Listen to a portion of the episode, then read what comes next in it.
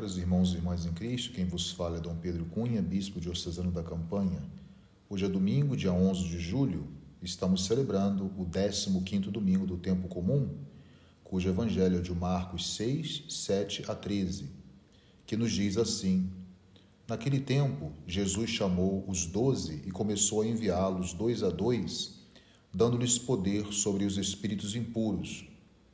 Recomendou-lhes que não levassem nada para o caminho a não ser um cajado, nem pão, nem sacola, nem dinheiro na cintura.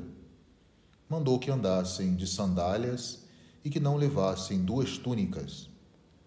E Jesus disse ainda: Quando entrardes numa casa, ficai ali até a vossa partida. Se em algum lugar não vos receberem, nem quiserem vos escutar, quando sairdes, sacudi a poeira dos pés como testemunho contra eles. Então os doze partiram e pregaram que todos se convertessem. Expulsavam muitos demônios e curavam numerosos doentes, ungindo-os com óleo. Caros irmãos e irmãs, a liturgia deste domingo ela está centrada no chamado e ao mesmo tempo no envio dos doze apóstolos em missão. Eles serão, assim por dizer, os mensageiros do reino de Deus inaugurado por Jesus. A mensagem do reino exige coragem e desapego.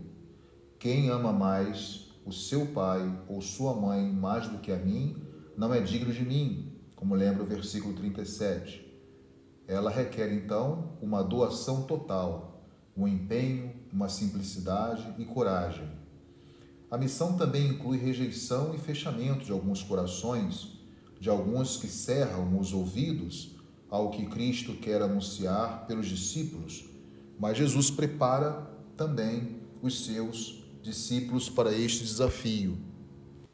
Os discípulos, eles não devem deixar que a alegria do santo evangelho se perca, pois há muitos corações sedentos e acolhedores da palavra do reino anunciada.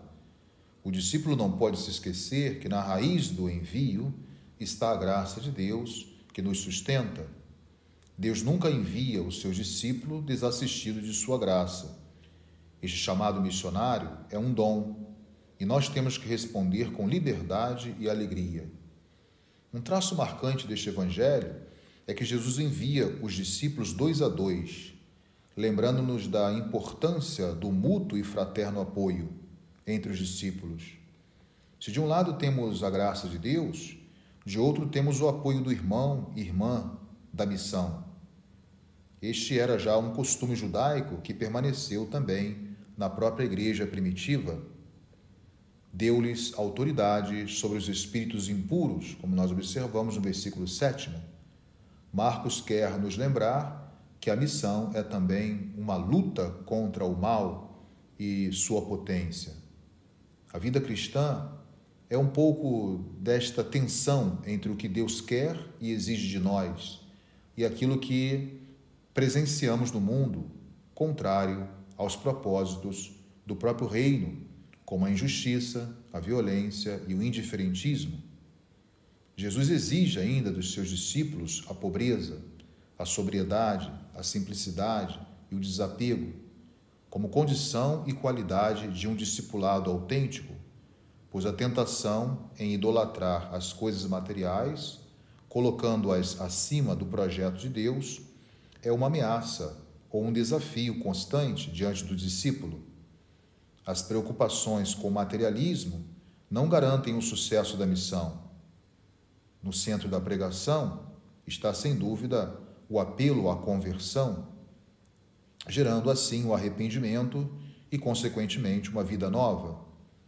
A conversão é uma mudança de vida, é a escolha de um novo itinerário é modelar a nossa existência às exigências do Evangelho. O texto recorda ainda que os discípulos expulsavam muitos demônios, ungiam os enfermos e faziam curas, como nós vimos no versículo 13.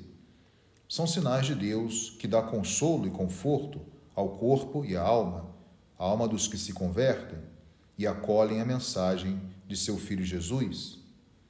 Assim, a Igreja é chamada também a testemunhar o amor, a anunciar o reino e a salvação aos corações abertos e convertidos. Nesses poucos versículos do Evangelho de hoje, Jesus consegue traçar toda a fisionomia, ou melhor ainda, a identidade do apostolado de cada discípulo, que requer graça, missão, luta contra o mal, pobreza, hospitalidade, conversão e amor. Pelo batismo, caros irmãos e irmãs, somos também chamados e enviados em missão, todos nós. A missão não pode ser apenas um momento ou uma fase da nossa vida. O cristão deve estar em estado permanente de missão, isto é, a missão é o estado comum de todos nós cristãos. As instruções de Jesus no Evangelho de hoje servem também para todos os cristãos de todos os tempos a palavra deve ser sempre anunciada por nós e acompanhada de sinais testemunhais. Por isso, aqui fica o meu apelo para que saiamos do egoísmo e do comodismo do nosso eu e sejamos uma igreja em saída missionária, a fim de que tornemos a nossa vida uma verdadeira e autêntica missão. Louvado seja nosso Senhor Jesus Cristo, para sempre seja louvado. O Senhor esteja convosco, Ele está no meio de nós. Seja bendito o nome do Senhor, agora e para sempre. A nossa proteção está no nome do Senhor, que fez o céu e a terra. Por intercessão da Virgem do Carmo e dos nossos beatos Padre Victor e Chica, abençoe-vos o Deus Todo-Poderoso, Pai e Filho e Espírito Santo. Tenham todos um abençoado domingo.